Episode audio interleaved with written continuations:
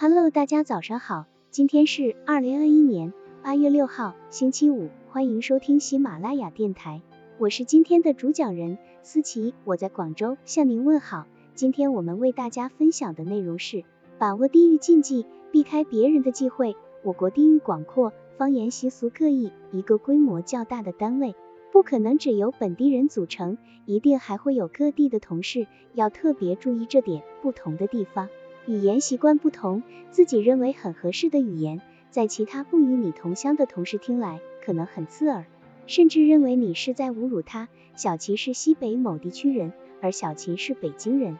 一次两人在业余时间闲聊，谈得正起劲，小齐看见小秦头发有点长了，就随口说：“你头上毛长了，该理一理了。”不料小秦听后勃然大怒：“你的毛才长了呢！”结果两人不欢而散。无疑，问题就出在小齐的一个“毛”字。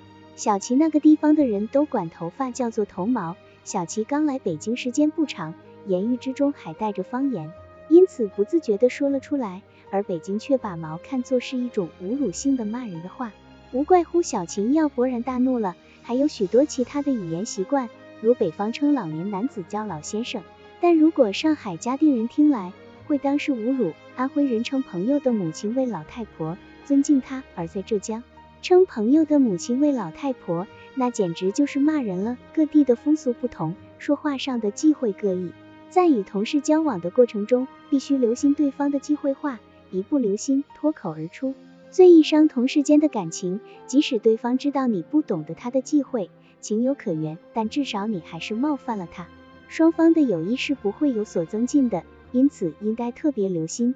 各地的风俗习惯不同，形形色色，五花八门。因此，当我们在和外地人交谈时，首先就要了解一下该地域的文化背景，尤其是当地的禁忌，以免在洽谈中使用了不恰当的语言，触犯了他们的忌讳，从而引起不必要的误会，甚至妨碍了有效的人际交流。比如，到内地来投资的香港商家很多，他们说话时都爱讨个吉利，所以我们在与港商进行洽谈时，他们认为不吉利的话就不要说，像四与死谐音，在他们面前说四就会犯忌讳。他们对六、八、九这三个数字颇有好感，因为听起来很像大吉大利的路发九。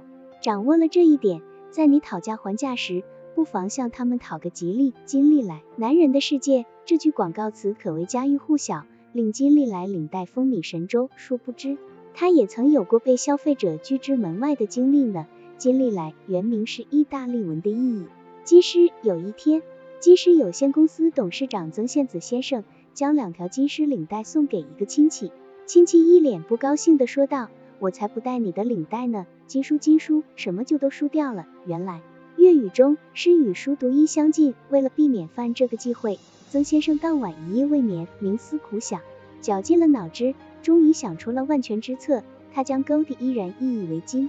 却将 “lai” 音译为“历来”，即今历来这个名字体现了曾先生对消费者的文化传统、风俗习惯以及消费心理的尊重。金历来这个名字一叫吉祥，人见人爱，可见只有入乡随俗的商业活动，才能真正抓住顾客的消费心理。好了，以上知识就是我们今天所分享的内容。